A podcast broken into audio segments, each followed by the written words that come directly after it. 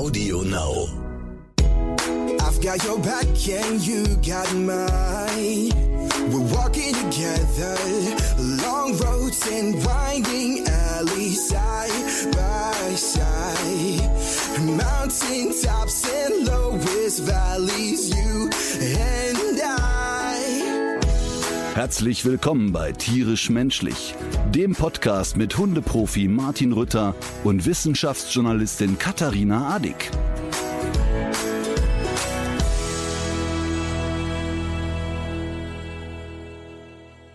Okay, ich sehe Alma im Bild. Mit anderen Worten, Katharina wird heute nur äh, mit halber Kraft zuhören, denn Alma zwingt Katharina gerade dazu, äh, dass Katharina sich streichelt. Mal mit Nase stupsen, mal mit Kopf unter Arm schieben, mal mit Pfote kratzen. Sehr gut. Ein sehr systematisch vorgehendes Tier. Also, das wäre auf jeden Fall, ich finde, es ist übergriffig, oder? Was würdest du sagen? Ich würde, ich kenne dafür nur ein Wort. Niedlich. es, ist, es ist wirklich in Glück dem gehabt. Fall. Ja, nein, ich meine, ich rede ja immer in der Hundeerziehung darüber, wer beeinflusst wen, wie oft und so weiter. Und na klar, wenn du jetzt einen Hund hast, der dich 300 Mal am Tag stupst, dich dann noch nötig, die Tür aufzumachen, wenn er raus will, dir einen Ball hinschmeißt und so weiter. Und irgendwann steht es irgendwie 100 zu 2 für den Hund. Also wer hat wen wie oft beeinflusst, dann ist blöd. Aber ich finde, in so einer Situation äh, und wenn sowieso eigentlich alles tutti ist zwischen Mensch und Hund, ist auch wirklich mehr als in Ordnung, dass man so einer Forderung mal nachgeht. Ja, zumal äh, ich kann die Irritation auch verstehen, weil ich auf dem Boden sitze und das kommt gar nicht so oft vor. Da muss, die, die muss ich, glaube ich, erstmal, die muss ich, glaube ich, erstmal mit der Situation anfreunden. Wo seid ja. ihr in der Jugendherberge? Nee, ich habe tatsächlich äh, aufgrund äh, äh, der Tatsache, dass es auf der anderen Seite gleich äh, sehr laut werden wird, habe ich mich äh, hier äh, in die hinteren Räumlichkeiten unseres äh, unserer großzügigen Wohnanlage zurückgezogen. Mhm. Und hier gibt es keine geeigneten Stühle für mich. Und ein, du hast eine, eine Kaffeetasse in der Hand mit abgebrochenem Henkel. Aber ich bin ja, ich bin ja normalwüchsig. Ähm, ja, das stimmt. Aber das ist die gute Tasse. Das ist meine Lieblingstasse. Was steht da da? Du hast eine, du hast eine Tasse mit Prinz Charles und Camilla drauf? Genau. Okay, alles klar, Endstadium. Die ist, das ist, Gott, die ist mir mal mitgebracht Gott, worden. oh Gott. Und ich hatte die eigentlich lange behütet. Jetzt äh, tut mir das richtig leid, dass der Henkel abgebrochen ist. Aber gut. Ich, also, aber auch dafür gibt's nur ein Wort, verschroben. Von mir aus. Apropos, was ist das eigentlich für eine Tapete, die ich da im Hintergrund Ich sehe? bin- Hast du, äh, du bist umgezogen, Ich oder? sitze in einem Hotelzimmer in Olsberg und möchte sagen, ähm, Olsberg. In Olsberg gleich? im Sauerland, in der Nähe von Brilon. Das, äh, der Freizeitpark Fort Fun ist hier in der Nähe. Oh, da bin ich schon mal Ich gewesen. glaube, es heißt auch Vorfun und nicht Fortfun, aber ist ja auch wurscht. Ähm, Mhm. Im Navi musste ich eingehen, Fort, also in der Sprachsteuerung, Fort Fun. Dann hatte er es. ähm, also lange Rede, kurzer Sinn, ich sitze in einem äh, ländlich gelegenen Hotel mit unfassbar zauberhaft netten Menschen, die hier arbeiten. Ich habe wirklich selten so freundliche Menschen erlebt. Wir kamen gestern äh, mit der Tourcrew noch nachts ins Hotel und die äh, letzte Dame, die noch an der Rezeption saß, kam uns auf dem Parkplatz entgegen und wollte Feierabend machen. Und dann quengelte Michi, unser Tourleiter, äh, ginge vielleicht noch ein Bier. Und dann hat sie wirklich ernsthaft auf dem Absatz kehrt gemacht und ist wieder mit uns rein. Äh, also Dafür hat man im Sauerland Verständnis. Also Also, das ist, glaube ich, auch so eine Art Bürgerpflicht, erste Bürgerpflicht vielleicht sogar im Sauerland, dass derjenige, der dann noch abends spät nach einem Bier verlangt, dass man dem auch eins gibt. Aber total nett, also wirklich nett. Also wahnsinnig freundliche Menschen hier, äh, kann man echt nicht anders sagen. Sehr gut. Ähm, das heißt aber auch, du hast seit, ich weiß nicht, wahrscheinlich seit über zwei Jahren das erste Mal wieder auf der Bühne gestanden. Und äh, was, wie, wo, was, wie war das? Am 17. März wären es zwei Jahre gewesen. Ähm, oder es ist also mit anderen Worten schon äh, deutlich mehr als zwei Jahre. Also ich hatte ja gestern, vorgestern, hatte ich ja so ein ähm, so die Iserlohn-Veranstaltung mit Thomas Reunert. Da hatten wir in der letzten Folge, habe ich ja schon über Thomas Ja. geschwärmt. Übrigens, Thomas ähm, ist, bei ihm ist nur hängen geblieben, bei- all der Lobhudelei, die ich ihm gegeben habe in der letzten Folge, dass ich ihn beschrieben habe wie einen stark übergewichtigen Riesen von Harry Potter wie Hagrid. Äh, Das hat er auch auf der Bühne hoch und breit ausgeschlachtet. Aber Ach, da ist ja, da ist ja Emma, sehe ich gerade. Ja. Emma ist ja auch dabei. ja, natürlich, ich bin ja auf Tour. Emma ist auch dabei und, Ach, und, das ist ja cool. und tatsächlich ist Luna auch mit auf Tour dabei. Das ist sozusagen Ja. jetzt die erste Tour für Luna. Und die Das macht ist deine Entourage. ja, die macht's wirklich gut. Also sie ist ja nicht so gewöhnt. Ähm, Hotel und so ein bisschen dieser komische Rhythmus ist sie nicht gewöhnt und sie macht das ziemlich cool, muss ich sagen. Super. Also wir hatten in Iserlohn vorgestern ähm, unsere Sondershow, sag ich mal. Ja, und dann ging es halt gestern nach Olsberg Tourauftakt. Also wir haben jetzt ja über zwei Jahre auf den Tourauftakt gewartet. Und ich habe gestern etwas erlebt, was ich tatsächlich in 27 Jahren noch nicht erlebt habe. Ähm, ich war kurz davor, mir auf der Bühne ein Tränchen zu verdrücken. Ähm, ich hatte das äh, wirklich so noch nie. Ich kam, also war äh, Olsberg, äh, passten 1000 Menschen rein. Ähm, wir waren ausverkauft und es waren äh, auch alle da. Äh, das fand ich ganz erstaunlich, weil wir jetzt ja in der Corona-Phase planen wir eigentlich immer oder rechnen wir eigentlich immer damit, dass so 20 Prozent der Menschen nicht kommen, weil sie entweder erkrankt sind oder ähm, sich dann vielleicht noch nicht trauen und so weiter. Und der Veranstalter sagte uns auch, dass das eigentlich üblich sei. Und wir hätten gestern, ich glaube, 98 Prozent der Menschen, die die Karte gekauft haben, waren auch da. Also von daher das gute Zeichen, dass sie pumper gesund waren, die Leute. Aber das viel Schönere und was für mich wirklich verrückt war, ich kam raus und dann gibt's ja immer so ein kleines Intro. Und dann ist, ja klar, dann ist da auch mal 20, 30 Sekunden Halligalli. Und die haben einfach zwei Minuten ohne Pause geklatscht. Und es war so ein richtig, ach, so ein Wir haben uns vermisst Applaus. Und ich hatte wirklich zwei Minuten ohne Pause echt richtig Gänsehaut am ganzen Körper. Und es war total rührend, ähm, mit wie viel Wohlwollen die Menschen mich da begrüßt haben und wie, äh, also, da, dass das wirklich so eine echte Sehnsucht zu spüren war. Das war total schön. Das habe ich auch zum Ausdruck gebracht und die Leute haben auch gemerkt, dass das nicht so, weiß ich, meine, man kennt das ja von vielen Künstlern, die kommen auf die Bühne, ach, ihr seid die geilsten und es ist die tollste Stadt und so schön war es noch nie. Ähm, Und dafür bin ich ja nicht gerade bekannt, so durch die Welt zu laufen. Und ich war richtig gerührt. Also ich war wirklich, wirklich gerührt. Es war ein äh, wahnsinnig schöner Einstieg und es hat es mir auch leicht gemacht, denn man muss mal ehrlich sein, wenn man jetzt ähm, über zwei Jahre nicht mehr auf der Bühne war und vor allen Dingen ein, ein, ein komplett neues Konzept auf die Bühne bringt, dann hast du ja schon Und man erst einen Tag vorher angefangen hat, sich mit diesem Konzept nochmal näher zu beschäftigen. Das muss man ja auch dazu sagen. Ja, es ist tatsächlich so, ähm, dass ich jetzt ja zwei Jahre an dem Programm gebastelt habe. Also ich nicht alleine, sondern Michael und Ralf und Alex und, und Sebastian. Und wir machen das ja gemeinsam. Aber letztlich mm, quillen, quillt das meiste ja aus meinem Kopf. Und dann muss ich halt, ähm, dann schreibe ich immer, wenn ich, ich, also mir fällt ja kein Programm ein, sondern mir fällt es auf. Das heißt, ich beobachte ja Situationen, schreibe mir die auf, ähm, mache mir Notizen und dann packe ich das immer in einen dicken Ordner und dann fahren wir irgendwann zum offiziellen Programmschreiben weg. In dem Fall war das jetzt zweimal, vor zwei Jahren und jetzt ja halt nochmal. Wir mussten ja viele Sachen verändern, weil manche Sachen nicht mehr aktuell waren und weil man ja eigentlich wieder bei Null anfängt. Und dann, ja, dann kommt ja der, irgendwann schreibst du das dann alles runter und dann kommt die Phase so, okay, so drei Monate vor Programmstart, jetzt fange ich an zu lernen. Und dann bin ich echt leider immer noch 13 Jahre alt. Und dann ist es bei mir immer noch wie mit den Mathehausaufgaben. Ja, nächste Woche fange ich an. Nächste Woche, ach nee, komm, lass noch Tennis spielen gehen. Ach ja, äh, nee, ach komm, übernächste Woche. Und dann 48 Stunden vorher geht mir richtig die Muffe. Und es war in dem Fall ja auch so, dass ich echt 48 Stunden vorher noch nichts, aber gar nichts gelernt hatte. Äh, ähm, Marlene hat mich dann immer ein bisschen getröstet und hat gesagt, Papa, guck mal, das ist jetzt irgendwie das fünfte Programm, was ich mitkriege, seit ich auf der Welt bin. Und du hast noch nie einmal pünktlich gelernt. Und es hat immer irgendwie funktioniert. Und ähm, ja, dann habe ich echt Tag und Nacht durchgewurstelt und ja, und dann kommst du auf die Bühne und dann habe ich ja in den Warm-ups habe ich ja immer noch den Laptop auf der Bühne, wo ich mir mit so einer Funkmaus so Stichwörter reinspielen kann. Ja. Ja. Und dann hatte ich aber gestern so Momente, wo mir die Stichwörter nichts sagten. weißt du, dann stand da Arco 42 Kilo und du stehst auf der Bühne und denkst, das fuck, wer ist Arco? Wer ist das kenne ich auch. Ich, ich schreibe mir so in stressigen Phasen, schreibe ich mir schon mal was auf die Hand und auf den Handrücken. Und das sind auch manchmal, das ist manchmal auch nur Buchstaben. Und in dem Moment, wo ich das aufschreibe, denke ich, ah, todsicheres System. Ein paar Stunden später, hä? Naja, und, und was auch so interessant ist, wir haben ja ähm, eigentlich vor zwei Jahren dieses, diese Jubiläumstour geplant. Eigentlich sollte das Bühnenbild sein, eine große Torte, ähm, äh, Luftballons und wir feiern jetzt 25 Jahre Party. Ja, jetzt ist aber, jetzt sind es schon 27.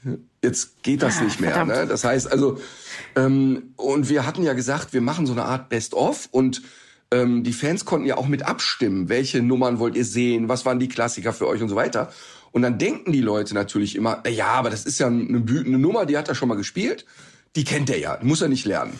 Und das Lustige ist, die Leute haben sich Nummern gewünscht, die kannte ich gar nicht mehr. Dann habe ich, ich habe mir teilweise dann DVDs angeguckt, die 20 oder 15 Jahre alt waren. Und da habe ich mich selber richtig kaputt gelacht über einzelne Nummern, weil die für mich komplett aus dem Gehirn Ach, gelöscht was? waren. Die sind einfach Ja. gelöscht. Und dann kannst du natürlich auch so eine Nummer, die vor 15 Jahren funktioniert hat, nicht eins zu eins nochmal machen. Also du musst die natürlich aktualisieren und bearbeiten und so. Ähm, es war aber sehr schön. Es hat wirklich unfassbaren Spaß gemacht. Und letztlich war es dann wie Fahrradfahren. Man verlernt es dann doch nicht. Also in dem Moment, äh, als du dann auf der Bühne warst und als es anfing und, und lief, dann, dann lief's auch. Also es gab zwischendurch keine Hänger oder irgendwas. Nein, der große Vorteil bei mir ist ja, im Vergleich zu einem klassischen Comedian, wenn ich jetzt mal plötzlich nicht mehr weiß, wo ich bin, und das hatte ich im ersten Teil nicht, aber im zweiten Teil hatte ich es bestimmt drei, vier Mal, wenn der, wenn der Stand-Upper jetzt seine Nummer vergisst oder auf einmal die Kurve zu der Pointe nicht kriegt, kann das ja ein sehr bizarrer Moment werden. Und wenn ich mal merke, äh, warte mal, was wolltest du eigentlich jetzt erzählen? Dann kann ich sofort den Comedy-Teil runterschrauben und werd fachlich. Das heißt, dann äh, schiebe ich mal so einen kleinen Fachvortrag für fünf Minuten ein. Oder gestern war es so, da, da wusste ich bei einer Nummer absolut gar nicht mehr, wo ich war. Und zwar direkt so nach zehn Minuten im ersten Teil. Und da habe ich gedacht, scheiße, was machst du denn jetzt? Und dann habe ich schon so ein bisschen rumgeeiert. Ähm, also wir reden jetzt, wenn ich sage rumgeeiert, die Leute, die gestern in der Show waren, die werden gar nicht wissen, wovon ich rede. Also das ist dann bei mir nicht so, dass ich dann da stammel und denke, also die, der Zuschauer merkt das sowieso nicht, sondern das ist nur in meinem Kopf. Und dann habe ich aber gedacht, scheiße, ich weiß gar nicht mehr, wo ich bin. Und dann habe ich gedacht, ach, wisst ihr was? Ich komme mal runter zu euch. Und dann bin ich auf der Bühne gekraxelt und habe mal einfach so zehn Minuten mit den Leuten im Publikum geplaudert. Was habt ihr denn für einen Hund? Mensch, wer will mal eine Frage stellen? Und während ich diese Fragen beantworte, ähm, weil bei dem fachlichen Thema bin ich ja total sattelfest, habe ich dann parallel im Kopf gekramt, fuck, wo war ich eigentlich? Und das funktioniert Ach, das immer. geht? Ja, das funktioniert immer. Das funktioniert immer. Also ich hatte mal einmal vor vielen Jahren in Saarbrücken einen Texthänger. Also da wusste ich wirklich, da habe ich, da habe ich zwischendurch eine Frage beantwortet im Publikum, weil jemand reingerufen hat. Und nach dieser Frage wusste ich überhaupt nicht mehr, wo ich war. Also ich wusste nicht, wo hatten wir aufgehört. Und dann habe ich das auch gesagt. Ich musste so lachen auf der Bühne und habe das Publikum äh, äh, mit ins Boot geholt und habe gesagt, hör mal, wo waren wir eigentlich? Und dann habe ich ja so Monitorboxen auf der Bühne, wo mir theoretisch jemand vom Pult aus dem Team was reinsprechen könnte. Das machen die aber Ja. nie. Und plötzlich sagte jemand aus der Crew, du warst beim Dackel. Und ich, ach okay, der Dackel. Und fang an. Und das ganze Publikum, hä, was für ein Dackel. Also da hatte selbst die Crew wusste nicht mehr, wo ich war. Und, und das war natürlich total lustig. Und da haben wir auch in Saarbrücken dann zehn Minuten mit dem Publikum Spaß drüber gemacht. Also sowas ist eher etwas, was die Leute lieben. Aber Fazit ist, ähm, dass ich echt erleichtert bin, weil ich gesehen habe, das Programm funktioniert und die Leute haben Spaß. Und ähm, es war wirklich schön zu sehen, welche Verbindung man eigentlich zu den Leuten hat. Das war wirklich sehr Cool. schön. Ja. Sehr gut. Und gab's noch einen Lössler Waldgeist hinterher? Ähm, es gab einen Lössler Waldgeist, als wir in Iserlohn waren. Ähm, ich habe den aber nicht getrunken. Ähm, ich habe aber dir ein Fläschchen mitgebracht. Oh, wow. Genau. Und ich befürchte, du wirst ihn mögen. Ich, ich glaub's auch. Danke. Also wir haben wirklich sehr, sehr viele Zuschriften bekommen zum Thema Rasseporträt. Und ich glaube, das ist das, wofür, wozu wir irgendwie die Rubrik, zu der wir am meisten Zuschriften bekommen. Das ist jedenfalls bei mir so. Und schreiben Also dir dann die? Leute, ja, jetzt möchte ich aber auch mal, dass ihr über den Basset redet und über den Pudel Genau. Und, also die Leute wünschen sich dann ihre Rasse quasi. Ja, oder auch äh, mitunter geht's auch drum, sich zu informieren, bevor ein Hund angeschafft wird oder bevor Angehörige sich einen Hund anschaffen wollen. an. Das kommt, das kommt auch vor. Und ähm, tatsächlich sind es mittlerweile, dadurch, dass wir jetzt ja auch noch diese Facebook-Seite und die Insta-Seite haben, die ja dankenswerterweise von zwei Hörern, einer Hörerin und einem Hörer gemacht wird, ähm, es kommen jetzt doch über sehr viele verschiedene Kanäle sehr, sehr viele Nachrichten rein. Und mhm. ähm, mir fällt es tatsächlich auch immer schwerer, da noch jedem eine Antwort zu schreiben. Das ist aber wirklich nicht böse gemeint. Das ist einfach nur ein Zeichen von Überforderung. Nee, aber ich glaube, dafür, ähm, dafür musst du dich nicht entschuldigen, weil ähm, das erlebe ich tatsächlich, weil, weil guck mal jetzt in meinem Fall mal unabhängig vom Podcast. Bei mir kommen ja über Instagram und Facebook wirklich mehrere hunderte Nachrichten am Tag rein. Und ähm, die Menschen. Mehrere hundert am Tag. Ja, absolut, klar. Ähm, das fängt an mhm. bei ähm, ganz netten Sachen. Mensch, du wolltest doch was über Photovoltaikanlagen wissen. Ich habe hier eine Empfehlung. Also diese Schwarmintelligenz mhm. ist super, super, super ausgebildet. Habe ich, auch, hab ich auch zwei sehr interessante Nachrichten bekommen ne, zum Thema. Geht weiter über, ähm, es klingt vielleicht blöd, aber sollten wir uns nicht doch privat treffen? Ähm, äh, über kannst du meiner Oma mal einen Geburtstagsgruß schicken, aber natürlich der Schwerpunkt, und das sind 85 Prozent der Mails, oder der persönlichen Nachrichten sind einfach ganz stumpfe Fragen. Mein Hund hat das und das Problem, wie kriege ich das gelöst? Und die Menschen haben aber Verständnis dafür, dass man nicht alles beantworten kann. Jetzt in meinem, jetzt in meinem Fall ist es aber so, dass ja ähm, meine Social-Media-Kanäle nicht von mir alleine betreut werden, sondern da ist ja ein, Team dahinter. Das heißt also, ähm, da, da gibt's immer mehrere Personen. Also die Susan arbeitet viel ab, der Timo macht viel, der Sebastian macht viel. Das heißt also, diese Sachen die so organisatorisch abgearbeitet werden können, werden dann vom Team beantwortet. Die outen sich dann auch, die sagen nicht, hier ist der Martin, sondern die sagen, hallo, hier ist das Team, äh, bla bla bla. Wende dich zum Beispiel mit einer Trainingsfrage an unser Netzwerk. Wenn es aber so ganz persönliche Sachen äh, sind, ähm, die beantworte ich persönlich, aber die Leute wissen auch, dass das mal zwei, drei Wochen dauern kann oder auch, dass es mal durchrutscht. Und ich habe die Erfahrung gesammelt, dass die Leute keinesfalls aggressiv und durchgeknallt werden, sondern ja verstehen, dass es einfach wahnsinnig viel ist. Also mhm. wir sind bestens motiviert, so viel können wir sagen, aber es ist eben auch nicht alles möglich. Okay, ja, ich habe ja auch nur Alma, die ich, versuche ich auch immer für einfache organisatorische Arbeiten einzuspannen, aber die hat meistens keine Zeit dafür. Aber hier und da leckt sie über die Tastatur. Genau. Wir haben allerdings auch zum Thema Rasseporträt noch, es gab mehrere Zusendungen, die ähm, eine Studie betrafen tatsächlich. Und zwar, ähm, die hast du bestimmt auch gesehen. Ja, eine idiotische ähm, Studie. Ja, ich würde sagen, die Studie an sich ist mal wieder gar nicht so uninteressant. Allerdings ist immer, ist es ja immer so das Problem, was schlussfolgert man jetzt aus diesen Erkenntnissen? Also im Grunde geht es ja um die Frage, inwiefern die Rassezugehörigkeit schon etwas über das Verhalten eines Hundes sagt. Und diese Studie ist von sehr, sehr vielen Medien aufgegriffen worden, äh, international und auch im deutschsprachigen Raum und wurde sehr viel verkürzt äh, dargestellt, so als, als, als könne man jetzt eigentlich die Rasse ähm, vergessen, wenn es darum geht, äh, einen Hund irgendwie zu, ja, zu beschreiben oder einzuordnen, was sein Verhalten betrifft und dass die Unterschiede zwischen Individuen viel größer sind als zwischen den Rassen. Und äh, Im Grunde ist es allerdings so, dass sich die Wissenschaft da, wenn man genau hinguckt, eigentlich mal wieder nur der Meinung des Hundeprofis angeschlossen hat.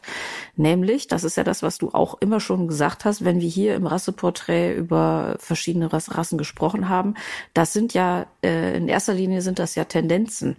Das heißt, äh, zum Beispiel, wenn wir auch über aggressives Verhalten gesprochen haben, ähm, war es ja auch so, das hast du ja auch immer gesagt, dass es auch ähm, auch zwischen den, auch, auch innerhalb der Rassen große Unterschiede gibt und dass die Frage von Aggression nur zu einem ganz, ganz geringen Teil jetzt äh, von der Rasse abhängig ist und dass deswegen auch diese ganzen Listenhunden und die Liste, Listenproblematik, dass die wirklich unter großem Vorbehalt zu sehen ist. Aber du schaust schon. Ich, ja, total, ja. weil ähm, ein großes Problem dieser Studie ähm, ist ja, das jetzt da so ankommt und ähm, äh, auf, sag ich mal, aufs Wesentliche runtergebrochen, naja, im Prinzip ist es eigentlich egal, welche Rasse es ist. Man könnte eigentlich gar nicht auf Verhaltensmuster schließen.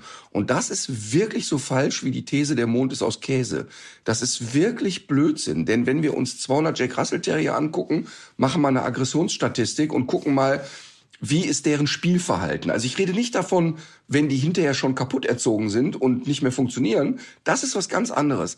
Aber wenn wir Spielverhalten von Kleinterrierrassen sehen, die sind sechs Wochen alt, die spielen um so vielfaches aggressiver als zum Beispiel sechs Wochen alte Golden Retriever. Und es ist wirklich falsch, die Annahme zu sagen, dass eine Rassedisposition keinen Einfluss auf Verhaltensmuster hat. Das ist ja deshalb Quatsch, weil wir ja alleine schon sehen, dass der Border Collie ein angeborenes Hüteverhalten zeigt, dass der Vorstehhund schon mit, also Beispiel, ich rolle einem sechs Wochen alten Border Collie einen Tennisball und da gibt es sechs Wochen alte Border Collies. Die rennen nicht dem Tennisball hinterher, sondern die rennen an dem vorbei, überholen den und bringen den von vorne zum Stehen. Und dann gibt es äh, sechs Wochen alte Golden Retriever, die tragen den schon ganz vorsichtig. Und, und dann gibt sechs Wochen alte Kangals, die sagen, was soll ich mit so einem scheiß Tennisball? Wo du einfach ganz klar sehen kannst, dass Rasse äh, typische Verhaltensmuster erstmal auch stark angeboren sind. Und das ist das, was mich ein bisschen genervt hat an der Studie, weil die meisten Menschen haben mir dann geschrieben, ja, aha, sehen wir ja. Also Rassezugehörigkeit spielt gar keine Rolle. Und das stimmt natürlich dann nicht. Aber es ist natürlich klar, wenn ich acht Jack Russell Terrier aus einem Wurf habe, dann habe ich acht völlig unterschiedliche Persönlichkeiten. Und das ist biologisch natürlich immer wichtig. Denn dass, dass in einer Gruppe acht verschiedene Typen herrschen, rettet im Grunde die Gruppe. Denn du hast immer zwei, die sind besonders forsch, die sterben sehr schnell. Die sind sehr schnell weg vom Fenster, weil die viel zu viele Risiken eingehen. Dann haben wir zwei, die sind immer viel zu ängstlich, die sterben auch sehr schnell, die kommen überhaupt nicht mit. Und dann haben wir ein paar, die sind im, im Durchschnitt und die kommen einfach irgendwie gut voran. Die lernen aber durch die Fehlverhaltensmuster der anderen. Also unterschiedliche Charaktere in einer Gruppe ähm, ist biologisch betrachtet extrem wichtig. Und deshalb können wir eben natürlich nicht sagen, alle Golden Retriever sind so alle Jake Russell sind so. Und das okay, bestätigt die Studie natürlich auch, ne? Ja, aber es gab natürlich, auch innerhalb der Studie, gab es ja äh, bestimmte Verhaltensweisen, die dann doch wieder auch rassespezifisch zu sein scheinen. Also zum Beispiel äh, war das, glaube ich, sowas wie, äh, ja, man würde vielleicht auf Deutsch Fügsamkeit, würde man vielleicht sagen. Das hat man, ähm, das hat man äh, viel bei, bei Hütehunden festgestellt. Dann hat man beim äh, Labrador Nee, bei Retrievern und Pitbulls hat man, also Human Sociable, haben die das jetzt auf, auf Englisch genannt, was die da gemessen haben. Also so wie zutraulich ähm, der Hund, die Hunderasse gegenüber Menschen ist oder auch wie ähm, wie entspannt sie mit Fremden umgeht. Und es gab natürlich, gab es schon auch so einzelne Tendenzen. Aber wenn jetzt zum Beispiel auch in der Studie steht an einer Stelle, no behaviors are exclusive to any breed. Das heißt also, dass keine der Verhaltensweisen wirklich nur für eine Hunderasse spezifisch ist. Dann muss man sich auch wieder angucken, was haben die denn da eigentlich genau untersucht? Und die ähm, Verhaltensweisen, die sie untersucht haben, die sind dann doch wiederum sehr grob. Also das ist zum Beispiel eben ähm, die Frage dieses Human Sociability, wie, wie äh, entspannt ist ein Hund äh, um Menschen herum? Oder wie schnell lässt er sich irgendwie ähm, so äh, provozieren sozusagen? Oder auch äh, wie affin ist der Spielzeugen gegenüber. Das sind allerdings ähm, alles relativ grobe Verhaltensweisen, die da getestet wurden. Und man muss auch da wieder sagen, zum Teil basierte das auch, trotz des großen Datensatzes, ist, äh, muss man sagen, ist das wirklich eine Einschränkung, basierte das ja auch wieder auf der Beurteilung von, ähm, von Haltern. Und genau. insofern ist diese Studie ist irgendwie schon, ich finde, sie ist ganz, ganz interessant, weil sie nochmal zeigt, dass die Unterschiede individuell wichtig sind mhm. und dass man darauf gucken sollte. Aber eine Schlussfolgerung, die tatsächlich auch in der Studie selber steht, die kann man so dann auch nach dem, was du sagst, eben nicht sagen, dass die Rasse eigentlich ein dürftiger Indikator ist für Verhalten finden. Und das, das, das finde ich, das ist eigentlich so das Blödeste, was da jetzt vielleicht so mit drin steht. And should not be used to inform decisions relating to selection of a pet dog. Das heißt, dass man danach auch gar nicht unbedingt ähm, aussuchen sollte, äh, welche Rasse oder welchen Hund man sich zulegen sollte. Und das ist natürlich Quatsch.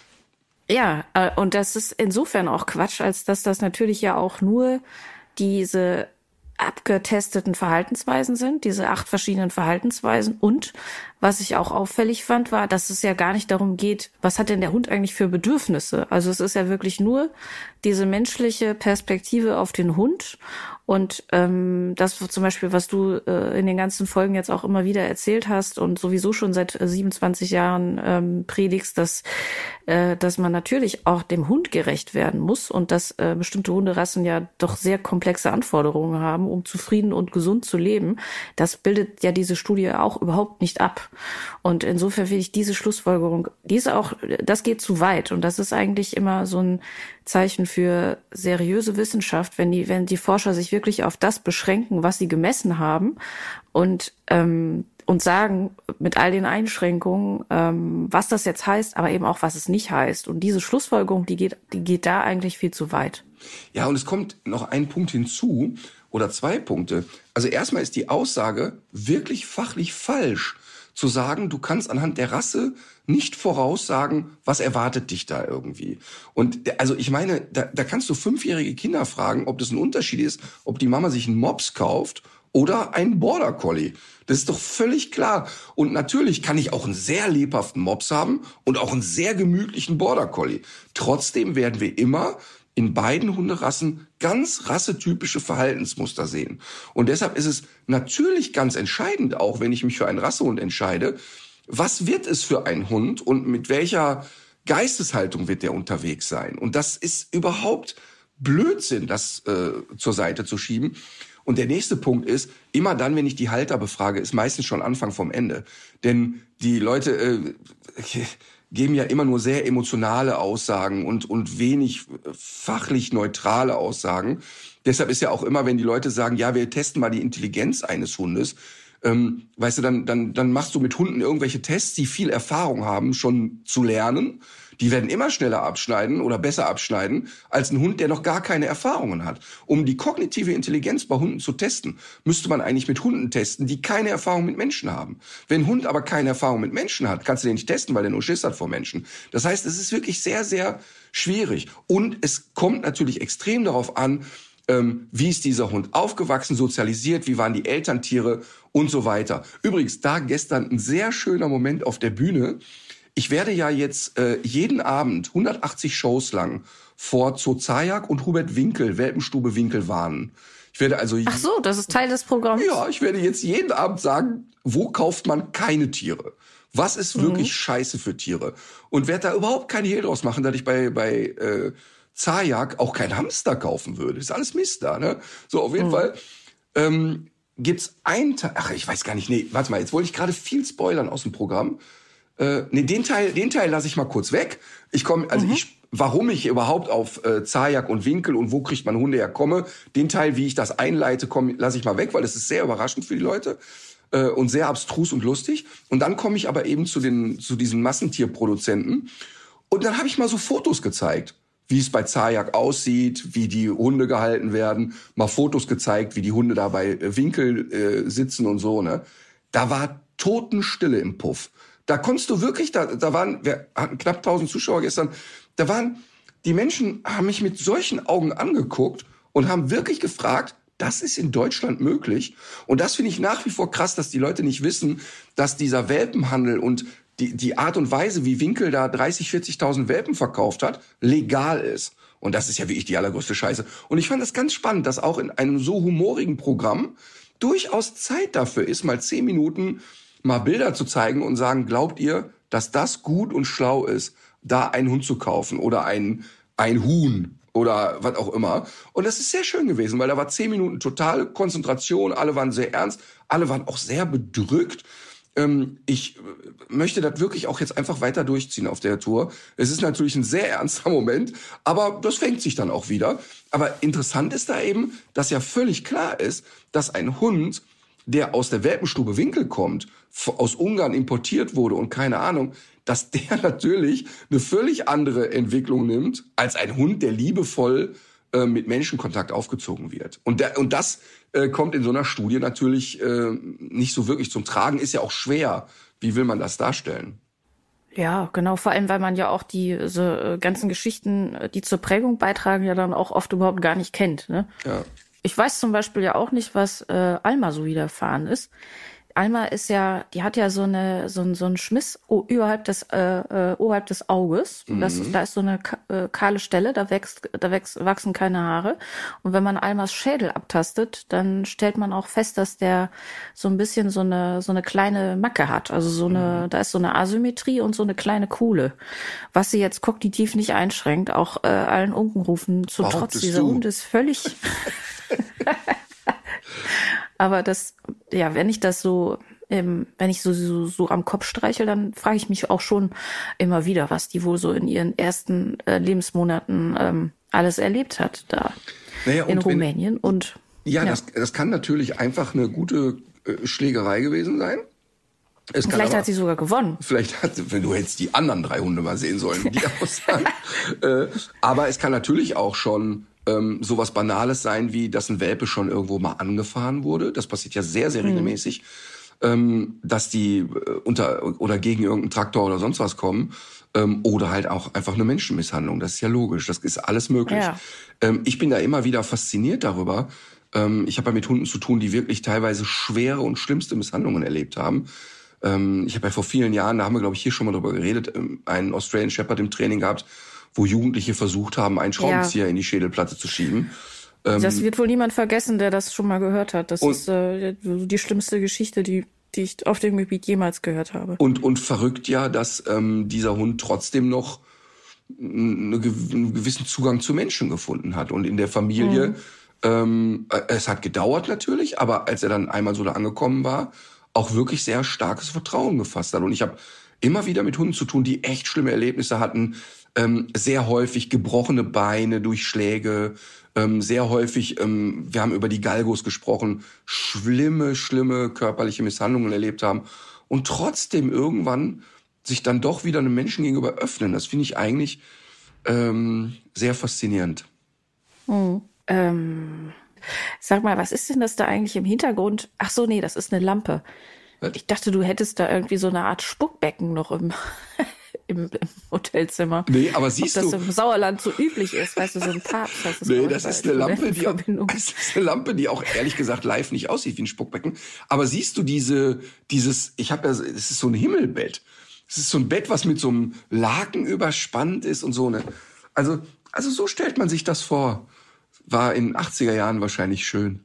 Was gab's denn? Äh, ich finde ja, wenn man im Sauerland ist, ist man ja so als Pflanzenfresser verraten und verkauft. Die Überhaupt ja, nicht. Die wollen ja Nee? Nein, überhaupt nicht. Deshalb, ich muss jetzt gleich mal irgendwie gucken, äh, ob ich noch mal eben kurz rausfinde, wie das Hotel heißt. Ähm, warte mal, ich guck mal eben in meinem Kalender. Ähm, auch auf die Gefahr dass die ähm, und zwar heißt das Hotel, in dem ich bin, Kurpark Villa Olsberg. Kurpark Villa Olsberg und ich kann das wirklich total, und das meine ich echt ernst, empfehlen. Saunette Leute und ähm, zum Thema Nahrung. Richtig gutes Essen machen die hier. Richtig, richtig gutes Essen. Wir haben gestern äh, mit der Crew hier zu Mittag gegessen. Sau gutes Essen. Und ich kam dann eben so mit einer veganen Idee und hatte nicht so richtig die Hoffnung, dass es was geben könnte. Ey, saugute vegane, äh, hausgemachte ähm, Ravioli die total lecker waren mit so einer Bärlauchsoße. Gab es einen total guten Salat dazu. Ähm, Cappuccino mit Hafermilch überhaupt kein Problem. Also ganz weit weg von hier gibt's einen Schwanferkel und Heidewitzka. Kriegst du hier auch, ist gar keine Frage. Ähm, aber auch das richtig gut gemacht. Also muss ich echt sagen, ganz tolles Essen hier.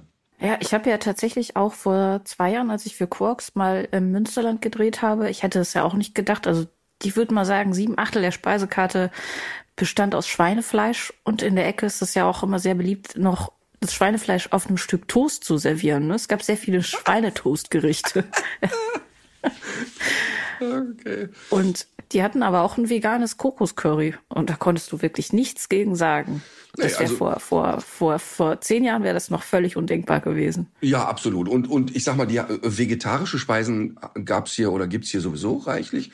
Ähm, wirklich sehr nett, sehr nett gemacht alles hier. Und ähm, klar, es ist jetzt hier irgendwie so, ja, ich meine, du siehst ja, wie es hier von innen aussieht, aber man kann hier wunderbar übernachten. Es ist eine sehr schöne Region. Man kann hier toll mit den Hunden laufen. Ich habe gestern äh, wirklich einen sauschönen Spaziergang mit den Hunden gehabt. Also kann man machen. Klingt doch gut. Okay, geht's. Äh, wir kommen, wir kommen jetzt zum zum äh, zum Rasseporträt und ähm, es ist äh, recht schwierig, das jetzt irgendwie noch so als großen Rätselspaß aufzuziehen, weil du, glaube ich, schon relativ schnell wissen wirst, um welche Rasse fast. äh, es geht. Ähm, ich habe aber tatsächlich so was ähnliches wie eine statistische Analyse gemacht, denn es ist die von den seltenen Hunderassen am häufigsten gewünschte Hunderasse gewesen für das äh, Rasseporträt. Okay. Und ähm, es ist eine, es ist eine deutsche Hunderasse und sie ist äh, relativ jung. Vielleicht ist sie sogar die jüngste deutsche Hunderasse. Ich habe gar keine ähm, Ahnung bisher. Sie ist aus den, ja, ich versuche ja auch mein Bestes hier, ist in den 60ern ähm, entstanden und zwar durch eine Kreuzung von Chow Chow und Wolfspitz mindestens. Wurde am Anfang auch Wolfschau genannt und äh, nach Einkreuzung des Samoyeden. Bist du Eurasia oder wo sind wir da? Ja, richtig. Ach echt? Herzlichen Glückwunsch. Ach, das ist immer das. noch so eine kleine Fanfare immer, wenn du es dann hast.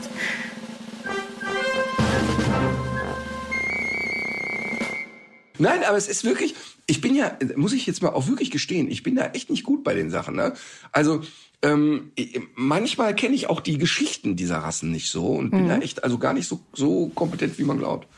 Also Eurasia war ja gar nicht so schlecht dabei. Nee, äh, genau, ist richtig. Äh, ist, glaube ich, seit den frühen 70ern auch äh, FCI anerkannt. Und Der Eurasia ist in, in Deutschland gebaut worden? Ja, ich war auch das überrascht. Wusste ich, wusste ich überhaupt nicht. Ist aber eine Info vom äh, VDH, die werden es ja wissen.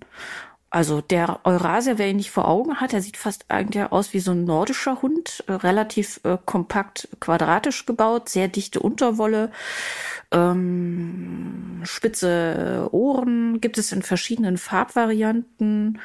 Ähm, was die Charakterbeschreibung betrifft, habe ich gefunden, dass er Fremden gegenüber eher reserviert sein soll, der Familie gegenüber aber überhaupt gar nicht. Also da sogar eher das Gegenteil ein äh, ausgemachter Schmuser, heißt es beim VDH. Ähm, eine sehr eigenständige Persönlichkeit wird ihm zugeschrieben. Die äh, Hunde, die auch, auch gerne mal eigene Entscheidungen treffen. Gleichzeitig gilt der Hund aber als relativ anpassungsfähig und ähm, ja, als eigentlich als familienfreundliches und unkompliziertes äh, Gesamtpaket kann man äh, sagen. Man erkennt ihn auch an der blauen Zunge, die ja auch für den Chow Chow typisch ist. Das ist auch noch so eine Besonderheit für den Eurasier. Wahrscheinlich wird er da auch, vielleicht wird er auch gar nicht, man hat vielleicht schon öfter mal einen Eurasier gesehen, ohne äh, zu wissen, dass es einer war. Äh, ja, und so viel mehr gibt es eigentlich von meiner Seite zum Eurasia auch gar nicht zu sagen. Zu irgendwelchen Erkrankungen oder so äh, habe ich nichts gefunden, was da irgendwie heraussteht oder, oder spezifisch sein soll. Äh, du könntest eigentlich darüber, du könntest, du könntest weitermachen sozusagen. Also um ehrlich zu sein, fällt mir jetzt zu dem Eurasia relativ wenig ein. Und äh, da ist natürlich die Frage, ist das jetzt was Gutes oder was Schlechtes? Ähm, man muss dazu sagen, der Eurasia ist oder gilt als sehr eigenbrötlerisch. Der macht so sein Ding, der hat auch nicht viel Bock auf Training. Ähm, da kann man schon ein bisschen was mitmachen, aber das ist jetzt eigentlich kein Hund, der so 300 Wiederholungen am Tag liegt. Und ich glaube, dass die Menschen, die einen Eurasia haben, auch genau diese Eigenständigkeit sehr mögen. Und äh, der Eurasia ist sehr wachsam, ähm, jetzt nicht im Sinne von der äh, fällt da die Leute an, aber der ist sehr eifrig darin, ähm, anzukündigen, wer gehört hier hin und wer nicht. Also der passt schon am Zaun ordentlich auf. Ähm, und ich glaube, warum ich relativ wenig zum Eurasia sagen kann, ist, dass ich die sehr unauffällig finde. Das heißt also, wir haben eigentlich keine Eurasia im Training, die mit Artgenossen ernste Streitigkeiten führen.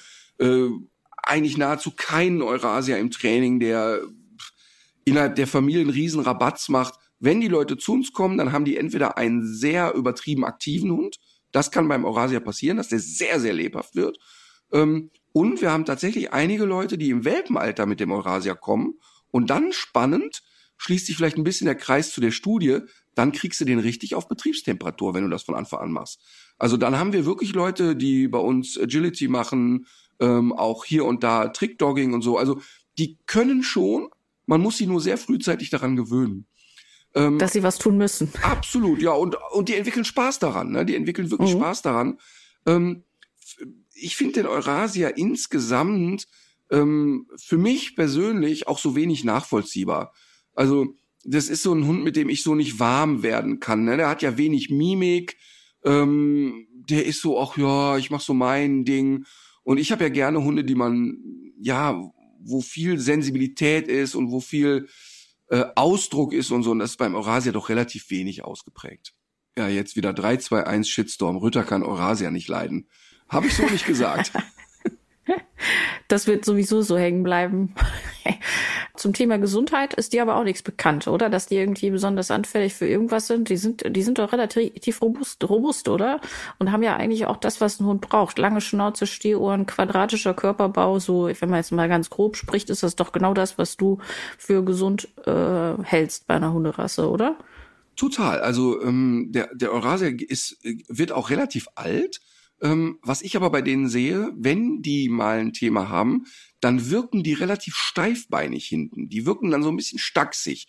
Ob das mhm. aber jetzt tatsächlich schon so ein Arthrose-Thema ist, kann ich überhaupt nicht beurteilen, glaube ich aber eher nicht. Die wirken aber. Einfach Style. Die wirken aber insgesamt nicht sehr geschmeidig so in ihrer Art. Mhm. Ja, interessant. Ähm, apropos geschmeidig äh, und Ohren und ähm, Verhalten. Äh, ich habe kürzlich mal wieder bei Alma ein Verhalten beobachtet, was ich immer sehr witzig finde. Das habe ich aber, da habe ich den Eindruck auch, dass das, ähm, dass das nicht, also ich kann mich an keine Sekunde erinnern, dass das unsere unsere Retrieverhündin mal gemacht hätte. Und ich glaube, beim Dackel habe ich das auch nie gesehen. Ähm, die äh, Alma und ich hatten ja die Welpendoku zusammen gesehen. Und als die dann das Welpenfiepen gehört hat aus, aus, dem, aus dem Fernsehen, äh, hat die das natürlich nicht, nicht zusammengerafft, wo das jetzt herkommt und hat so, hat so diesen, dieses, dieses Kopfschräglegen so gezeigt. So, dieses ganz ausgeprägte Hin- und Herdrehen, um irgendwie zu orten oder sich zusammenzureiben, was sie da hört. Was, warum machen die das? Also dieses Kopfdrehen ist äh, tatsächlich etwas, was die Emma auch macht ähm, und interessanterweise auch bei die Welpen kommen. Also diese, diese hohen Fiepstöne, die dann manchmal die Welpen von sich geben, ähm, das löst bei Emma eher erstmal den Jagdgedanken aus. Also die steht dann manchmal auch davor und da habe ich so das Gefühl, die ist kurz vor einem Mäuselsprung und dieses Kopfdrehen ist tatsächlich erstmal ursprünglich aus dieser Jagdsequenz. Man hört genau, was ist da auf dem Boden los. Ich gucke noch mal eben und höre noch mal eben. Ähm, aber heißt natürlich jetzt nicht, dass sie einen Welpen fressen wollen. Ähm, aber dieses kleine, hochfrequente Quietschen gibt ja auch schon mal einen kleinen Nager von sich. Und natürlich ist es aber auch ein Brutpflegeverhalten. Es kann also durchaus sein, dass bei Alma dann auch mal so ein bisschen ähm, so Ammengefühl rauskommt, so nach dem Motto, oh, was haben die Welpen denn? Denn ein Hund kann natürlich differenzieren, da ist ein Quietschen aufgeregt, da ist ein Quietschen verspielt, da ist ein Quietschen, hey, da hat ein Hund ein Problem, da bin ich vielleicht in Sorge.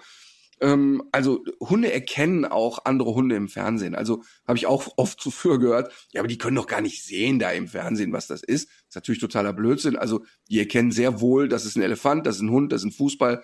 Ähm, das heißt aber nicht, dass die darauf reagieren müssen. Also Hunde die einfach nur durchs Bild laufen, sind der Emma ziemlich scheißegal. Wenn Hunde stark bellen, ähm, dann plustert die sich schon mal ein bisschen auf. So nach dem Motto, wer bellt hier in meinem Wohnzimmer? Ähm, aber ansonsten bleibt sie doch relativ gelassen. Aber die Hunde erkennen das. Aber Alma macht das auch bei Sachen, die jetzt gar nichts mit Geräuschen zu tun haben. Also ich weiß noch, dass die, als die noch, als wir die noch gar nicht so lange hatten, dass die zum Beispiel mal so einen größeren Käfer gesehen hat im Wald, das erste Mal. Und da hat die das auch so gemacht. Also sie, so irgendwie, als könnte sie sich das dadurch besser zusammenreimen. Vielleicht hat das was mit der räumlichen Wahrnehmung zu tun oder so, dass sie dadurch besser besser, weiß ich auch nicht, dass so die, diese beiden Informationen aus den Ohren oder aus den Augen, das sind ja verschiedene Kanäle und bei Eulen zum Beispiel ist es ja so, die drehen ja auch den Kopf, um besser orten zu können, wo etwas ist und weiß ich nicht, irgendwie, ob das, ob das noch so eine, so eine Wahrnehmungskomponente irgendwie hat. Ob Almas Delle am Kopf vielleicht doch damit zu tun hat. Aber nein, also guck mal, was du beschreibst, sie sieht einen Käfer, der sich bewegt und ähm, für alle Menschen, die das noch nie gesehen haben, ruhig bei YouTube mal Mäuselsprung eingeben und im Idealfall noch Fuchs oder Polarfuchs hinterher. Denn es gibt unfassbar schöne Videos, wie ein Polarfuchs auf einer Schneedecke steht, ganz eingefroren, fixiert, steht vor, guckt auf diese Schneedecke und da siehst du genau das, was du beschreibst, dieses seitlich den Kopf drehen und dann kommt dieser Mäuselsprung, der ja immer steil nach oben und nach vorne geht und mit beiden Vorderpfoten bam in den Schnee rein, weil diese Schneedecke aber so hoch ist, ist der ist dieser Fuchs nahezu komplett weg für einen Moment. Und das, was die Alma da macht, ist tatsächlich eine Jagdsequenz. Die beobachtet diesen Käfer, dreht den Kopf so seitlich, also guckt auch von vorne und von hinten, wie sieht der aus, wie bewegt der sich. Also sie reagiert auf das Bewegungsmuster, aber sie versucht auch eine Geräuschinformation zu bekommen.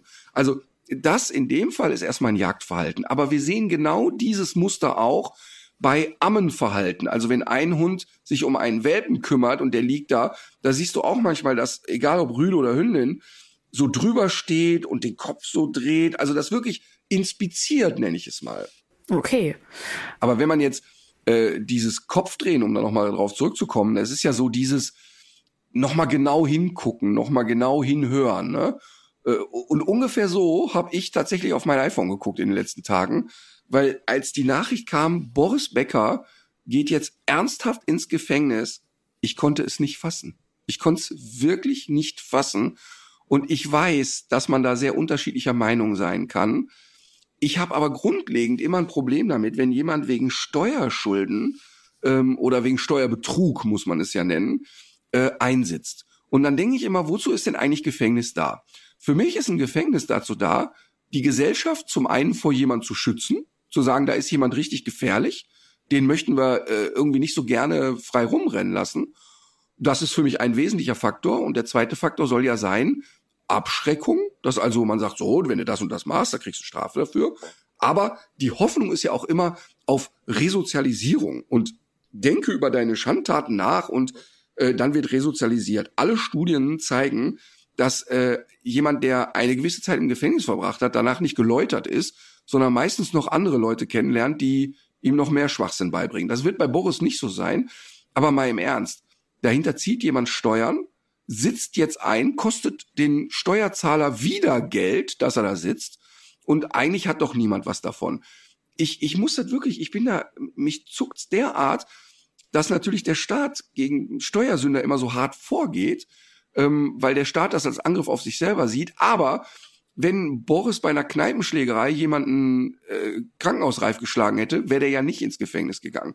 Und das ist etwas, was ich so zum Kotzen finde, und mich hat das echt erschüttert. Also jetzt, ich bin ja kein, also wir kennen uns ja nicht persönlich oder irgendwas, aber mich hat das echt erschüttert. Dann habe ich aber ein bisschen gelesen und habe festgestellt, der war schon vor 20 Jahren mal wegen Steuerbetrug irgendwie angeklagt und auch verurteilt mit einer milden Strafe. Und dann fragst du dich natürlich auch, wie blöd muss jemand sein, das gleiche wieder zu veranstalten. Aber mich, mich irgendwie, mich trifft das so hart, weil, also, oder ich kann mich so da reinversetzen, weil dieses nicht mehr frei sein, Weißt du, boah, eingesperrt zu sein, finde ich so schlimm. Gruselig ist das. Ja, ich find's, ich find's auch gruselig. Ich habe auch so aus aus meinem Studium habe ich auch in Erinnerung, dass diese diese Abschreckungsfunktion von so ganz harten Strafen, dass die im Grunde eigentlich auch nicht so richtig funktioniert. Ähm, was du eben meintest, dass das ja der der Grund ist auch für für Haftstrafen in so einem Zusammenhang ich weiß es nicht, was mich bei der ganzen Geschichte so ein bisschen, also deswegen habe ich das Thema jetzt gerade auch so ein bisschen über. Ich finde, dass es unheimlich viel Raum bekommen hat. Und natürlich ist das was, was, äh, was deine und auch meine Generation, ich, nicht, dass jetzt eine ganze Generation zwischen uns läge, aber, Gefühlt, aber, aber schon. Ja, ich meine, wir sind ja alle, ja, wir, wir, man hat ja auch früher sogar, wenn man mit Tennis nichts am Hut hatte, hat man vorm Fernseher gesessen und das geguckt und ähm, irgendwie ist das ja auch, das ist ja auch eine tragische äh, Geschichte.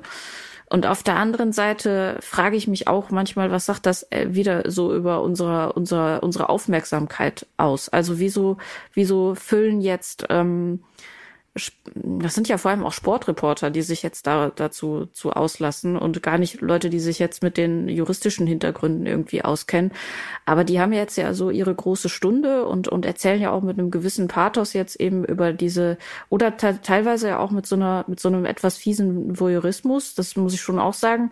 Erzählen sie jetzt von, von dieser Persönlichkeit. Ähm, mir ist das alles ein bisschen viel. Und wenn man sich überlegt, äh, ich will das jetzt gar nicht, das klingt jetzt wieder so, ähm, aber es ist schon ein bisschen bizarr, dass man jetzt zum Beispiel 60 Grad Celsius in ähm, Indien hat gerade und irgendwie ganz viele Sachen sozusagen, dieser große äh, Komet, der auf den Planeten zu rast, der kriegt irgendwie so gar keine Auf Aufmerksamkeit. Und ich weiß, das ist jetzt ein bisschen unfair und es ist auch ein bisschen dieses Whataboutism.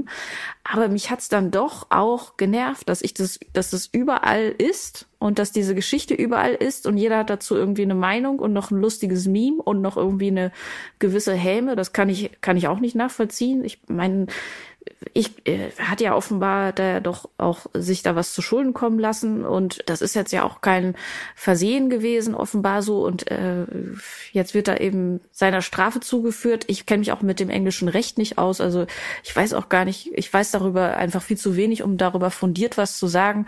Was mich nur nervt und äh, jetzt höre ich auch auf, ähm, ist, dass es so so omnipräsent ist gerade. Aber weißt du, ich finde das eben eben überhaupt nicht so schlimm, weil man kann ja ähm, also dass es so präsent ist. Guck mal, man kann ja auch sagen, ja, was reden die beiden Freaks da über Hunde? Es gibt doch wichtigere Themen in der Welt.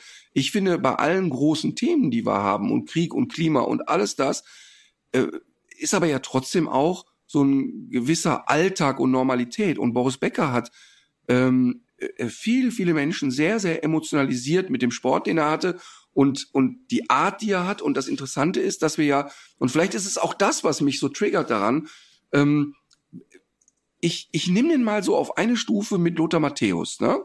Weil die haben etwas sehr ähnliches. Die sind nämlich absolute Weltstars und die haben in ihrer Sportart eine Revolution angezettelt. Das wissen die Leute gar nicht mehr, aber Lothar Matthäus gehörte in seiner Hochphase, als 1990 Weltmeister wurde, wirklich zu den besten Fußballern der Welt und war in der Phase vielleicht sogar der beste Fußballer der Welt.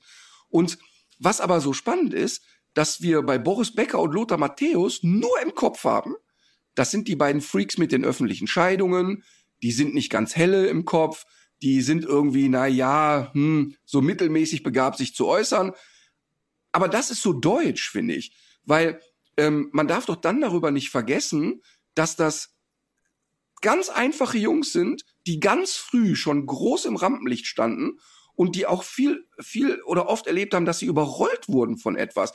Ey, wenn ich mit 16 oder 17 Wimbledon gewonnen hätte oder wie Lothar Matthäus mit 17, 18 schon ein Popstar war als Fußballer, ja, ich meine ganz ehrlich, was hätte ich denn für schlaue Sachen von mir gegeben? Auch nur Stoß.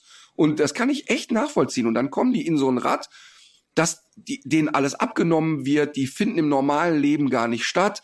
Ähm, die, die, für die ist völlig normal, wo die gehen und stehen, werden die hofiert und dass die dann auch mal falsche Berater kriegen und nicht schlauer werden. Ich kann das echt ein Stück weit nachvollziehen. Ähm, und mir tut es dann so leid, dass so wenig differenziert wird. Ich sag dir nochmal, wenn Boris Becker als Kommentator äh, Wimbledon betritt, stehen die Leute im Stadion auf. Wenn Sebastian Hellmann hat mir erzählt, wenn er mit Lothar Matthäus in einem Restaurant oder in einem Hotel sitzt in Spanien, und die Mannschaft vom FC Barcelona ist da einquartiert, dann stehen die wie Schuljungs am Essenstisch und wollen mit Lothar Matthäus ein Foto machen. Also Neymar steht da mit roten Ohren und fragt höflich, ob er ein Foto machen darf mit Lothar Matthäus. Also diesen Stellenwert haben diese Leute in ihrer Sportart und wir reduzieren die auf, ja, sind irgendwie zwei Blödköpfe. Und das finde ich irgendwie schade. Und, und weißt du, das ändert ja nichts daran, dass wenn der jetzt sich gegen Gesetze ver äh, verhalten hat, dass er eine Strafe kriegen muss, ist völlig klar. Aber ich finde diese Häme, die dann kommt, ähm, die finde ich so schlimm und unangemessen. Ja. So dieses, dass die Deutschen warten immer darauf, dass die Stars straucheln und und ähm, wenn jemand besonders erfolgreich ist, sucht man immer so das Haar in der Suppe. Und ich hatte mit Boris ja auch, habe ich ja hier schon mal erzählt in der Talkshow, eher ein lustiges Erlebnis. Aber das hat nichts damit zu tun, dass ich trotzdem empfinden kann, dass ein Vater von Kindern, und er hat ja auch noch ein kleines Kind, jetzt in ein Gefängnis muss. Und, und für mich, für eine Tat, die gegen Gesetze ist, und es ist auch alles okay, die aber für mich in meiner Moralwelt ein vergleichsweise kleineres Delikt ist, als, ähm, also für mich gehört jemand, der Olli Pocher ohrfeigt, eher ins Gefängnis, als jemand, der Steuern hinterzieht. Ähm, und da kann man auch völlig unterschiedlicher Meinung sein. Aber mir geht das nahe und mich trifft das irgendwie. Und ich finde auch, ähm, ja, ich finde das schlimm. Ich kann das schlecht erklären. Und ich bin echt, ich, wie, wir haben überhaupt keine persönliche Verbindung, aber ich kann mich so da reinversetzen. Und dann, dann ja. ist das ja im Gerichtssaal da wirklich so. Es wird ein Urteil gesprochen, klick Handschellen drauf, weg. Dein Leben ist jetzt mhm. anders. Und das mhm. finde ich irgendwie bruh, gruselig. Ich finde das echt total gruselig. Ich finde das auch, ja, ich finde das auch. Das kann ich schon, das kann ich schon auch nachfühlen. Also man, äh, das, das ist eine, das ist eine total schreckliche, schreckliche Vorstellung, weil du bist ja ausgeliefert auch. Ne? Es ist ja noch nicht mal so, dass du, dass du dich von deinen Liebsten trennen musst, dass du ähm, eigentlich so deine deine normale Gestaltung deines Lebens, die wird ja völlig aus der Hand genommen und man ist ja in gewisser Weise auch ausgeliefert. Und äh, das ist eine, eine absolute Horrorvorstellung, auf jeden Fall. Und ich verstehe, was du meinst, ne, dass diese Präsenz ist. Aber weißt du, worüber ich auch kotzen könnte? ähm, ein Tag später Bildzeitung Schlagzeile Spielsatz Knast. Statt Spielsatz Sieg machen die Spielsatz Knast. Und da denkst du immer, ja, die Bildzeitung, nee, nicht die Bildzeitung. Welches blöde Arschloch sitzt denn da und verfasst dann so eine Seite? Weißt du, was ist das für, eine, für ein Vogel, der dann ähm, da, dann noch mit dieser Wucht und Häme dann so davor geht? Also ich finde das echt, also wirklich schrecklich, diese, diese. Die feiern sich da sicherlich noch für, für diesen genialen Coup. Ja, ja, natürlich. Natürlich. Das ist echt, das ist, äh, also so, so, so eine dumme Form von Journalismus kenne ich sonst nur von DWDL. Und das schneiden wir nicht raus. So, ich habe noch irgendeinen Nachtrag aus der letzten, ähm, aus dem letzten, aus der letzten Podcast-Folge. Äh, genau. Und zwar, wir haben gesprochen oder vielleicht war es auch die vorletzte. Ich hatte irgendwie, glaube ich, was empfohlen von der Verbraucherzentrale, die ähm, nämlich darüber informieren, wie man so sein äh, Dach begrünen könnte oder auch mal ein Garagendach oder irgendwas oder die Fassade. Und jetzt habe ich kürzlich von einem Kollegen gehört, der hat das in Köln mit seiner Doppelgarage äh, gemacht und äh, die Hälfte dieser ganzen Geschichte hat die Stadt Köln bezahlt. Und äh, offenbar ist es so, dass sich äh, Kommunen oft auch an den Kosten für solche Maßnahmen beteiligen. Da lohnt sich offenbar mal nachzufragen. Das, das hat, das hat der Boris sich auch gedacht. Hat er auch gedacht. So, äh, vielleicht äh, zahlt da die Stadt mit, wenn ich da meine Steuern spare. Ähm, also ich bin immer, das ist auch so etwas übrigens als ähm, das Thema, okay, die Grünen kommen in die Regierung und vielleicht werden jetzt Solaranlagen ähm, oder Photovoltaikanlagen ähm, bei Privatpersonen etwas äh, gesponsort. Ne? Da habe ich dann ähm, mich ja jetzt ein bisschen mit beschäftigt und ich hatte so die naive Vorstellung, ach was weiß ich, vielleicht kriegt man so 30 Prozent erstattet oder so. Ne? Und dann habe ich mit dem Anbieter gesprochen, der hat sich totgelacht und hat gesagt, schau mal Martin, ähm, wenn du da die ganzen Reithallendächer und alles da irgendwie zuballern wirst, das wird ja ziemlich sicher mal 200.000 Euro kosten können ähm, da, da ist nicht die Idee, dass du 30 Prozent wieder kriegst, sondern wir gehen hin und eigentlich ist die Idee, dass der normale, die normale Solaranlage, die auf dem Dach kommt, mit einem gewissen Betrag subventioniert wird. Also das ist dann gar nicht eine prozentuale Beteiligung, sondern ein, ein Betrag quasi, weil die eben genau vermeiden wollen, dass dann Leute wie ich oder große Firmen ähm, zigtausende von Euros sparen und der kleine Mann, nenne ich es jetzt mal, ähm, ja. dann wieder nichts davon hat. Und das fand ich eine sehr vernünftige und nachvollziehbare Vorgehensweise. Ähm, was macht denn eigentlich jetzt die Solargeschichte? Hast du jetzt noch, hast du jetzt eine gute Spur schon bekommen, ähm, wie du das am besten ähm, angehst? Hast du einen Ansprechpartner jetzt schon oder wie sieht's aus? Ja, ich habe jetzt, ähm, ich glaube, knapp 35 Empfehlungen bekommen ähm, von ganz, ganz schöne Sachen. Ähm, hallo, wir sind ein, äh, ein kleiner Meisterbetrieb in Kassel. Wir haben uns auf Photovoltaikanlagen spezialisiert ähm, wir kommen zu Ihnen. Ähm, also total süß irgendwie. Aber das möchte ich natürlich insofern nicht, weil ich möchte später eine lokale Betreuung haben. Weißt, ich möchte, wenn da irgendwas nicht funktioniert, dass mal jemand eben schnell vorbeikommt. Ähm, und deshalb werde ich mir auf jeden Fall einen Betrieb aus der Region aussuchen. Es waren aber ganz viele Informationen dabei. Es gibt eine, ein System, ich habe jetzt wirklich nicht präsent, wie die heißen, die bieten dir an, dass du die Anlage gar nicht bezahlst. Die packen dir die einfach aufs Dach und die zapfen aber den Strom ab und übernehmen die Wartung und so weiter. Also du, du zahlst da irgendwie so ein, eine kleine Leasinggebühr, ähm, kannst den Strom nutzen, aber die Überschüsse speisen die irgendwie ein und verdienen ihr Geld auf diese Art und Weise. Fand ich mhm. auch ein interessantes Konzept. Ähm, Absolut. Aber ich muss jetzt erstmal alles sortieren. Es ist so viel reingekommen. ähm, aber ziemlich, ziemlich spannend. Und ich bin mir sicher, dass ich allerspätestens im Herbst ähm, und aller, allerspätestens im Frühjahr das umsetze. Okay, Ich cool. freue mich da sehr drauf. Wir haben noch einige spannende Zusendungen aus der Reihe Dinge, die die Hundewelt nicht braucht. Ich habe nämlich jetzt am Wochenende habe ich die letzten äh, 36 Wochen noch mal durchforstet an Zuschriften, was dieses Thema betrifft und habe dabei noch ein paar Sachen entdeckt, äh, die ich bislang über übersehen hatte oder so. Ähm, da können wir aber vielleicht nächste Woche drüber sprechen. Ähm, von von mir können, also ich könnte jetzt zum Beispiel meinen Tipp des Tages loswerden, wenn du nichts dagegen hast. Knüppel raus. Und zwar ist das eine App und diese App nennt sich Share the Meal und äh, die funktioniert so, also das gibt's ja, das Konzept gibt's ja irgendwie schon ganz lange. Ich glaube in Italien ist das ja auch ganz üblich, dass man so seinen Espresso zahlt und man zahlt aber noch einen Espresso mit, äh, den dann jemand anders trinkt, der sich den alleine vielleicht nicht leisten kann. Und ähm, diese Share the Meal App, die baut genau auf diesem Gedanken auf. Also du gehst zum Beispiel äh, Mittagessen und bestellst einen Teller Nudeln und ähm, dann kannst du über diese App äh, diesen Betrag spenden und du siehst auch, wo der dann landet. Also das sind dann ähm, das sind dann irgendwie Suppenküchen oder andere Projekte. Und es ist jetzt gerade so, dadurch, dass ähm, dass da aus der Ukraine, äh, die Ukraine ist ja wirklich so diese die die Kornkammer der Welt, kann man sagen. Also ganz viele Länder in Ostafrika sind schon seit langer Zeit total abhängig davon, dass sie entweder Getreide oder auch Düngemittel aus der Ukraine und Russland bekommen. Jetzt bekommen die das nicht mehr natürlich, ähm, weil, weil es die Ernte einfach nicht rausschafft aus dem Land. Und das sind natürlich auch die Länder, die sind nicht ohne Grund so abhängig, weil die ja von der Klimakatastrophe ja jetzt schon so betroffen sind. Also diese ganzen Dürrejahre, ähm, die äh, können dort eben selber nichts mehr anbauen. Und da bahnt sich wirklich eine ähm, humanitäre Katastrophe an und einige Länder, muss man sagen, stecken eigentlich schon mittendrin. Das heißt, ähm, wenn man jetzt so ein paar Euro abdrücken kann, dann macht das in der Summe tatsächlich sehr, sehr viel aus und äh, es tut nicht weh. Man kann bei Share the Meal auch so einen monatlichen Betrag einrichten, ähm, aber ich fand immer dieses, äh, ich fand diese App auch immer ganz gut, weil das so eine so eine Gedankenstütze irgendwie auch ist dafür.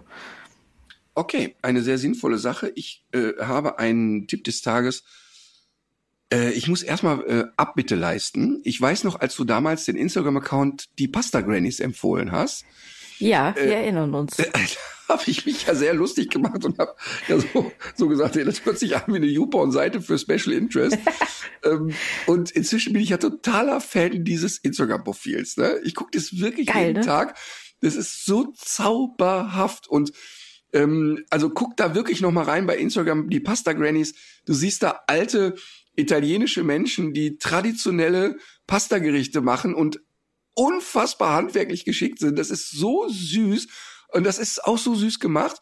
Und jetzt habe ich erfahren, es gibt ein Kochbuch der Pasta Grannies. Ah, das wusste ich noch gar nicht. Genau, und möchte, also mein Tipp des Tages ist das Kochbuch der Pasta Grannies. Dort gibt's ähm, sehr traditionelle, aber finde ich doch einfach umzusetzende ähm, italienische Speisen. Da muss man auch jetzt nicht irgendwie das Geschick haben, was die da haben. Man kann das ja durchaus auch mal mit einer Fertignudel machen. Aber ähm, in dem Rahmen ruhig mal einen eigenen Pastateig machen. Das macht totalen Spaß und ähm, ist, ist wirklich auch so ein bisschen Event im Hause. Ähm, also das Kochbuch der Pasta Grannies. Ach cool, ja super. Werde ich mir sofort kaufen. Äh, zu deinem Musikvorschlag. Ich möchte gerne ähm, von ACDC Money Talks empfehlen. Gibt's da einen speziellen Grund? Ja, also erstmal, ähm, äh, man muss gar nicht ACDC-Fan sein, aber ich finde, man hat echt was verpasst, wenn man diese Band nicht live erlebt hat. Also Mhm. das, die, die, die reißen derart die Hütte ab und ich habe die so, boah, ich glaube so 25 Mal live gesehen ähm, und habe jedes Mal mit offenem Mund da gestanden und habe gedacht, das können die doch nicht ernst meinen. Das war unglaublich jedes Mal. Ähm, unfassbare Musiker, totale Freaks und die Musik geht halt einfach rein.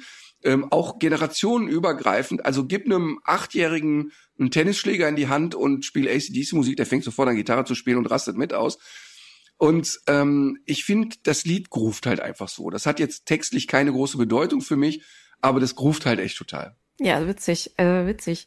Ähm, ich habe, äh, ich habe auch ähm, einen Klassiker sozusagen, und zwar ist das äh, von Queen, Don't Stop Me Now. Und ähm, tatsächlich geht's auch so ein bisschen äh, in, in deine Richtung. Ich habe mit einem sehr, sehr jungen Menschen gemeinsam im Auto gesessen und äh, der hat sich derartig über dieses Lied gefreut und es ist äh, hat, hat sich, ist, ist da so drauf abgefahren. Das war einfach so ansteckend. Und äh, deswegen, das würde ich gerne auf unsere Liste Brotmesser und Popcorn-Pfote packen. Wie alt war dieser Mensch? Drei? Vier. Aber es ist genau das. Es ist total verrückt, dass auch gerade kleine Kinder auf gewisse Arten von Musiken auch in 500 Jahren noch abfahren werden. Und deshalb, mhm. ich, ich bin wirklich kein Queen-Fan, aber ich wüsste wirklich keinen Grund, warum man eine Band wie Queen oder die Beatles oder so nicht auf eine Stufe stellen sollte mit Mozart oder Beethoven. Weil diese, weil diese Musik wirklich auch, bin ich 100% von überzeugt, in hunderten von Jahren, wenn es Menschen dann noch gibt, auch funktionieren wird. Und das glaube mhm. ich eben auch, ähm, gerade bei Kindern, dass ACDC immer funktioniert. Immer. Ja. Das werde ich als nächstes ausprobieren. Ja, habe ich gemacht. Also ich habe, ich, da finde ich auch garantiert noch ein Video von. Da war der Moritz höchstens vier. Da hat er das erste Mal ACDC gehört. Der ist völlig ausgeflippt in der Küche. Völlig. ja. Sehr schön. Gut. Dann äh, tuckere ich jetzt in die nächste Stadt. Es wird wieder ein, äh, eine Stadt in, im Sauerland sein. Ich glaube, Nee, ist gar nicht Sauerland. Ist, glaube ich, nicht mehr Sauerland. Nee, ist nicht Sauerland. Also wenn man einmal im Sauerland drin ist, dann kommt man ja auch nicht so leicht wieder raus. Ne? Nie mehr. Man kann ja sehr, sehr lange durchs Sauerland fahren. Ja. Und auf einmal ist man in Bielefeld. Nein, also ich habe ja jetzt noch einen, einen Tourtermin, dann habe ich zehn, zwölf Tage keine Tourtermine, ähm, weil dann geht's ans Nachbearbeiten. Wir zeichnen ja immer die, die Warm-ups auf, dann geht's ans Nachbearbeiten und, und gucken, was war Käse, was war gut. Und dann geht's irgendwie, ich glaube, in zwölf Tagen weiter und dann geht die richtige Arbeit los. Super. Ich so. habe jetzt eine Besprechung mit deinen Kollegen. Oh, das ist bitter. Warten wir es ab. Das sind ja so unangenehme Menschen. Ja, danach werden die ja ausgesucht. Genau, genau. Ah, nee, Fisch äh, stinkt vom Kopf, sagt man ja. Ja, das ist richtig. Bei, bei Forschungsgesprächen schon, oh nee, war zu sympathisch, können wir nicht gebrauchen. Gut, dann in diesem Sinne, legt euch wieder hin. Legt euch wieder hin.